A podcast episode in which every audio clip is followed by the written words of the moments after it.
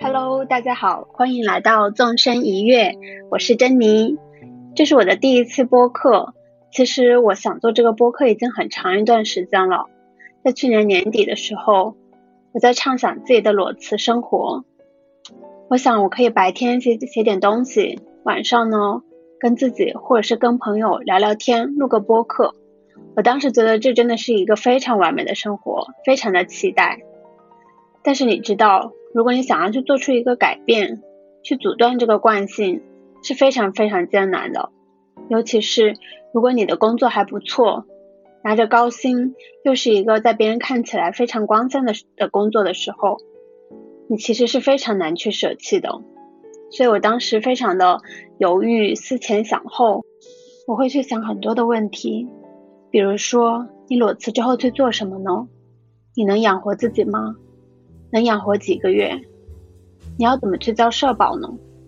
如果你之后要回到职场，又怎么去应对公司对于你这段 gap 的质疑呢？就等等等等，会有一连串的问题。但是呢，我又当时觉得实在是觉得煎熬，觉得每一分每一秒都在浪费自己的生命。这段时间，我觉得我可以去做很多的其他自己想做的事情。所以我想，还不如果断一点，纵身一跃。我当时甚甚至在手机上设置了一个倒计时，名字就叫纵身一跃。每天都就想看着离自己纵身一跃还有多少天，这是当时支撑我过下去的动力。现在我已经裸辞了，差不多有六个月了。说出这个数字的时候，我自己都感觉到非常非常的不可思议。因为你想，这是一个好学生，一直都在可能在循规蹈矩、按部就班的过着社会所认可的生活，努力的去考大学，努力的考上一个好的研究生。我努力的去找一个好工作，在工作中又努力的想表现的自己很优秀，这一切都是在社会主流、社会系统和所谓的主流价值里面。那突然之间，你可能就在从这个主流的轨道中脱轨了，这是需要非常大的勇气的。而在这一段时间呢，这半年里，我觉得我过得非常的充实，做了很多的事情，甚至每天都觉得时间不够用。但是半年过去了。我依然没有开始做博客，对我没有纵身一跃去实现我当时对美好生活的畅想。但是我听了很多很多的播客，我又有一连串的问题。我在想，大家都已经做的这么好了，有这么优质的内容，我真的还需要再去创造一个播客吗？我真的能够做得好吗？能够做得比别人还更好吗？就是这一连串的问题又把我阻挡了下来。六个月又过去了。我上个月看了一本叫《沉浮实验》的书，应该很多人都已经读过这本书了。它是关于作者麦克辛格在四十多年来遇到各种意外、各种不想做的事情的时候，如何摒弃自己的喜好，去臣服于生命之流的一系列故事。他在书中多次用到“纵身一跃”这个词，在决定去做的时候，他总是说：“我们纵身一跃，全身投入。”他是这么形容。沉浮实验的，他说：“这个实验并非退出生活，而是纵身一跃进入生活，并且从此找到一个地方，在这里，我们不再被自己的恐惧和欲望所支配。”在读了这本书之后，我又听了一期播客，是我很喜欢的主播梦莲的播客，叫《无人知晓》。他录了一期节目，也是在他读了沉浮实验之后录的。他说了一段话，非常大的鼓舞以及打动了我。他是这么说的：“未来无人知晓，但我愿意放手，愿意纵身一跃，愿意去冒险，愿意相信自己的身体和心，愿意去在场，去体验，去经经历，去把自己变得更加丰盈、专注和放松。最终，我允许万事万物穿过自己。”然后我又听了很多的播客，特别是放学以后。我记得他有一期节目是关于勇气的，大家都分享了他们如何鼓起勇气去做一件事情，他们也给了我很大的勇气和鼓舞。后来我就最终的真的下定了决心，纵身一跃。今天我就一口气的把这个播客的封面都做出来了。对，这个播客的封面是我自己设计的，那个海豚也是我自己画的。当时我在。畅想裸辞生活的时候，其实都已经想好了我要怎么去设计这个封面，是会用一个天蓝的背景图，然后会有一个在跳跃的海豚，那个海豚它是在什么位置？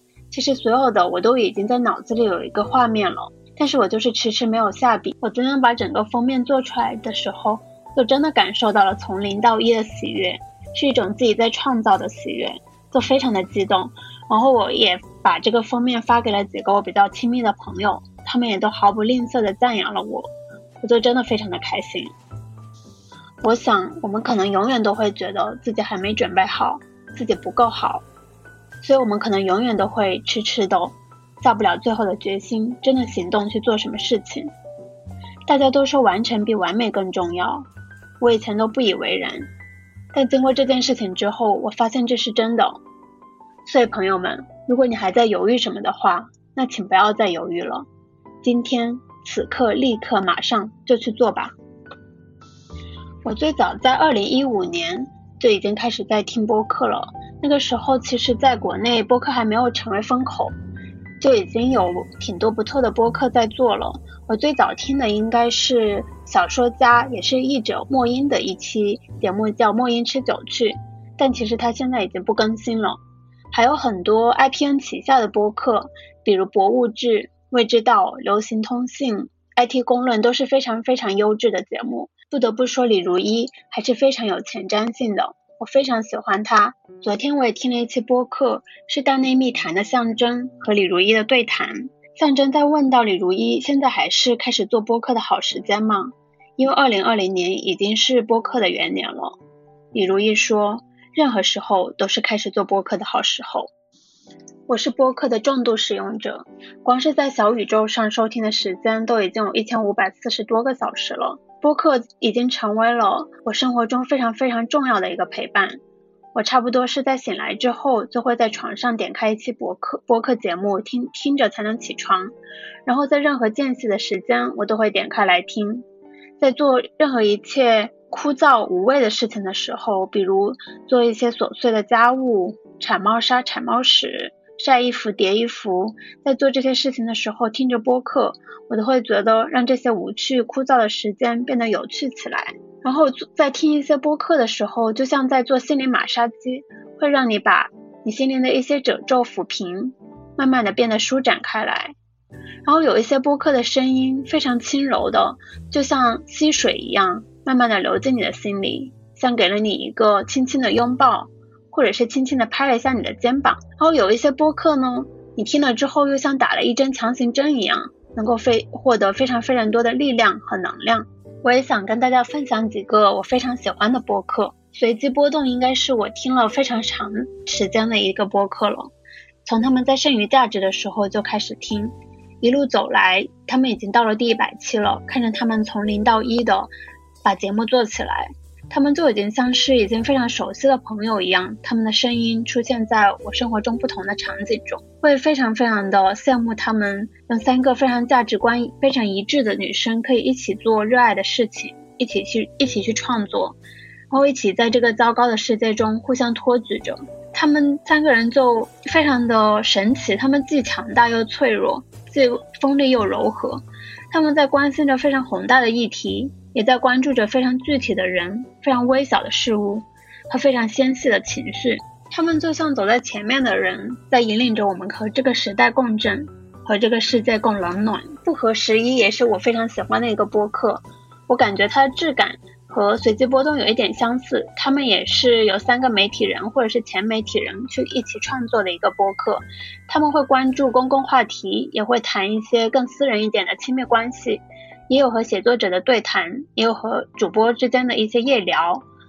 嗯，非常打动我的是主播王庆，他在聊他们一周年的感受时候说，他做他起初做这档播客的有一个推动力，是因为他当时失恋了，希望自己可以通过做这档播播客去关注到更大的世界，而不是脑子里只有失恋这件事情。其实后来他做到了，在听这个节目的时候。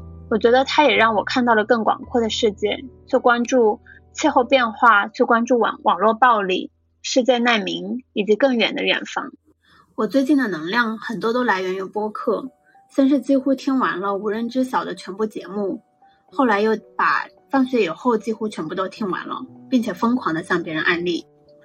我很喜欢放学以后这个播客的 slogan，看见日常，也看见日常之外的可能。每次在片头听到莫布谷说出这个 slogan 的时候，都有深深的被打动。这个播客是关于终身学习、女性主义、投资理财、自我成长等等。每次在打开播客的时候，都能够铁定的获得成吨的能量。毫不夸张的说，我觉得莫布谷就像一个举起火把的人，在为所有的女性照亮前路。在听的过程中，我多。真的是常常都很想要为他鼓掌。我觉得女孩子们真的是太美好了。她就像一个生猛的、永远在反抗和斗争的人，然后她又永远的饱含热情和好奇心，充满无限的生命力，又有着非常非常敏锐的触觉，能够细微的去感受非常具体而微的事物和情绪。我非常的喜欢她。我记得她有一段话也很深的打动了我。她说：“希望我们都能够充分的爱自己，充分的尊重自己的感受。”充分的捍卫自己的主体性和完整性，充分的活出自己生命的厚度和广度。总之，这是一个非常有力量的博客，推荐大家都去听。无人知晓和得意忘形也是两两个我非常喜欢的播客。我记得有一期节目是无人知晓和得意忘形之间的主播之间的对谈，应该就是梦妍和张小雨之间的谈话。在听他们谈话的时候，就觉得真的太精彩了。我记得当时应该是在一个晚上，我本来情绪就可能有点 down，但是在听了之后，感觉整个人的情绪都非常的振奋。所以他们两个人之间的对谈真的是太精彩了，就是精彩到让我忍不住想要找更多的家务来做好，让我把这个播客听完的那种感觉。总之，就朋友们你们自己去听吧。另外还有很多非常不错的播客，比如像来都来了、看理想电台。嗯，自我进化论、Blow Your Mind 等等，还有很多其他的非常小众的播客也做得非常的不错。如果大家有兴趣的话，可以去小宇宙收听。以后我也可以更多的跟大家分享一些我喜欢的播客。那么我这档播客会聊一些什么呢？诚实的说，我也没有太想好。大概是会关于自我成长、裸辞、工作的意义、女性议题、亲密关系。或者是也会围绕一些最近在看的书、电影、剧集展开的一些讨论，可能大部分会是 solo，也会邀请一些朋友嘉宾来对谈。但是其实还有很多细节我都非常的不确定，比如更新频率会是怎么样的，每一期具体会去聊些什么，我能够真正的去把它坚持下来吗？能够做多少期？我当然是希望我能够长期坚持下来的，但其实这些都非常的不确定。我现在也不想要所有的事情都非常的确定才才开始去做，就像我前面说的，如果什么都是事情都非常的明确，都想好了才能去开启，那可能我们永远都不会开始去做一件事情了。我现在也觉得，我不想要非常确定的道路，有一些不确定性才会有意思嘛。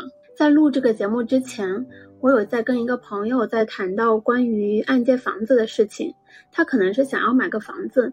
我当时有一丝想法，是在想说，按照我之前的薪资，用来去按揭一个房子，可能是绰绰有余的。想到这的时候，我有一丝丝的遗憾划过我自己的脑海。我当时在想，每个月有固定的收入，有固定的高薪，然后有一个自己的房子，过着稳定的生活，这这是别人看起来非常体面的生活。但是我又马上意识到了，这不是我想要的生活。我不想要这样一眼望到头的生活，可能每个月非常辛苦的去工作，非常过着非常高压的生活，但是等到拿到工资的时候，你要你要用一大部分去还贷款，就这样周而复始，每一个月每一年，然后就过完这一生。我觉得这不是我想要的。我不是说我这一生都不会去买房子，我也不是说这样的生活不好，我是说每个人都要。